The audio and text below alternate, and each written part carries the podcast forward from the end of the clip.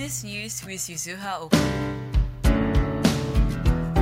Hello and welcome to the podcast Japan Business News with Yuzuha Oka.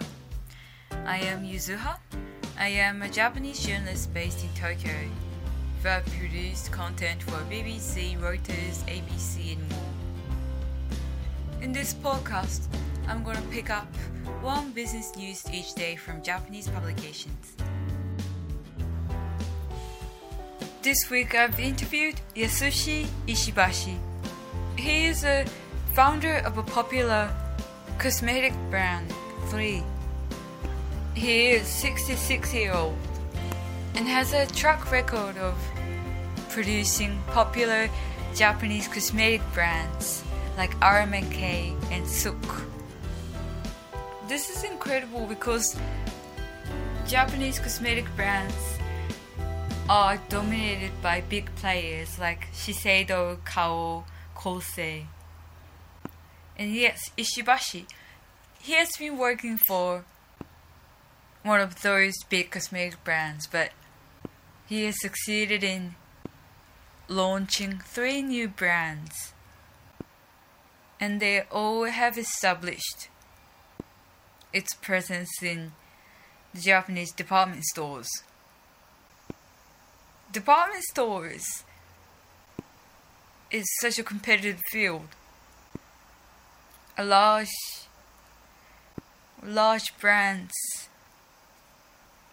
from foreign countries such as L'Oreal, P&G, Estee Lauder, those big foreign company brands have their portfolio and they have a strong presence in Japan. And also, Japanese traditional cosmetic companies. The big three are Shiseido, Kao, and Kose. They have their brand portfolios. So for the department store brands, which is expensive and high and prestigious brands, there are around under 20 brands in total, if you count only the Japanese brands in the department store. And it is incredible that Ishibashi's brand, RMK, SUQQU, and THREE, those three brands are one of those 20 brands that is established in Japanese department stores. So I had a chance to interview him about how to launch a brand that works. Before going into that, one of the interesting things that he pointed out is that cosmetic section in department store in Japan are doing well. It was surprising because the department store in general in Japan is not doing well at all. There are several big play- players for the department store. That is, one, the biggest one is Mitsukoshi Isetan. Second one is J Front Retailing, and several others. But they are all struggling. However, cosmetic section and also the food section, they are the only bright spots and Ishibashi has explained to me why the cosmetics section in department stores in Japan are doing well. There are two reasons. One is that the foreign tourists, especially the Chinese customers, are coming in and buying lots of products. The splurge by Chinese tourists has been called bakugai in Japanese literally like buying a lot. But that has eased recently due to China itself is restricting big money to go outside China. But still, cosmetics compared to large electronics, they are cheaper. And you know, you don't really buy large electronics again and again but cosmetics you would need it constantly. So that's one of the reasons why cosmetics in department stores are doing well. And another reason is that the younger generation is coming to the department store. This is surprising because it has been used it has been said that younger generation like people in 20s they don't come to the department store to buy cosmetics. Because it is too flashy or shiny. And you don't really feel like going into the department store in cosmetics for that is too overwhelming. But this is changing for the past two years Ishibashi said and one of the reason the biggest reason is Instagram Instagram has been popular among the young Japanese girls, those in 20s and teenagers, and they search good cosmetics on Instagram. So the products that look good on Instagram, that is called Instabae in Japanese, that is a key word or the buzzword recently.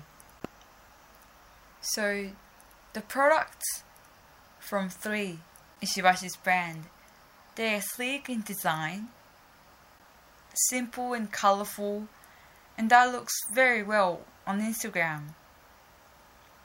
And it has been widely spreaded through that social media, even though they don't do too much commercial or ad because they don't have budget because they are fairly new brand starting in 2009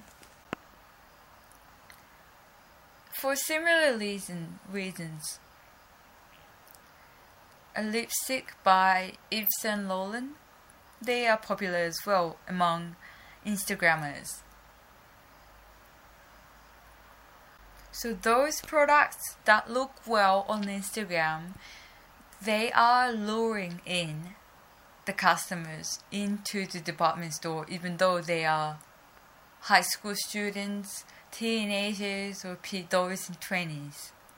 And the interesting point about how Ishibashi's brand pans their product out is that they are almostly almost exclusive to the department store, although they have their flagship stores, but they mainly have their products in the department store and they don't put them in the drugstore, cosmetic stores, in the cheaper drugstores.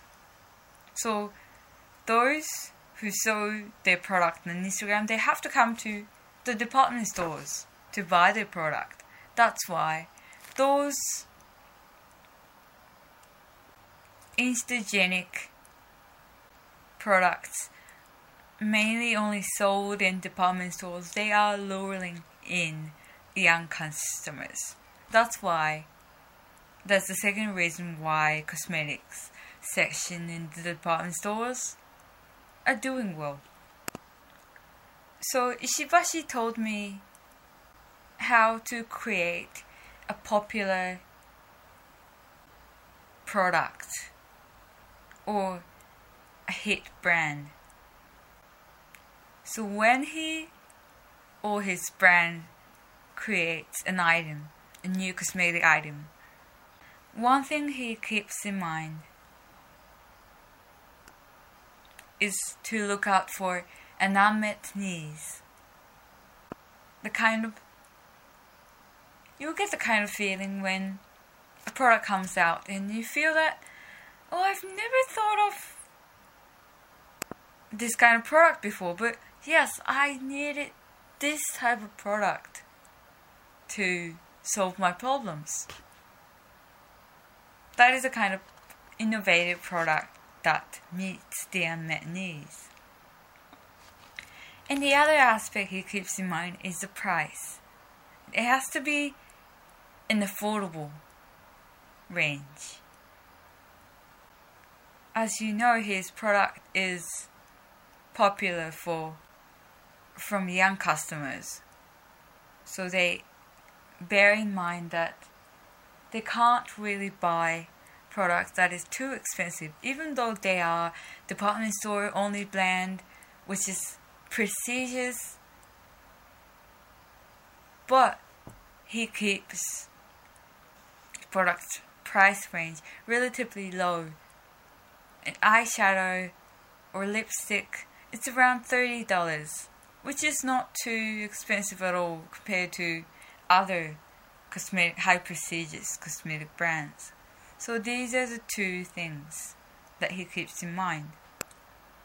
One of the most popular products from THREE Ishibashi's brand is called Eye Jam.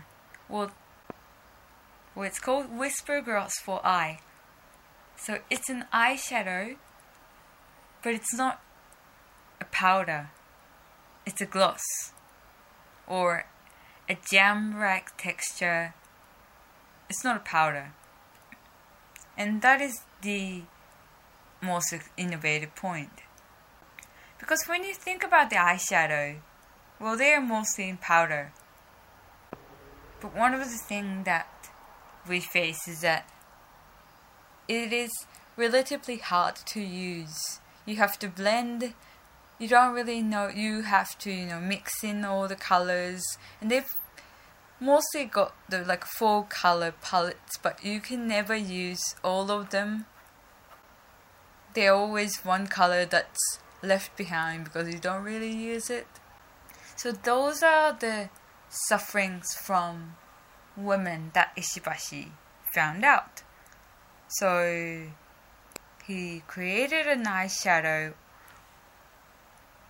He made it into a gloss type texture so it's way easier to use. You get this shimmery texture in just one apply. And yeah, I went to the department store as well and tried it, and it was very easy to use, and that was innovative.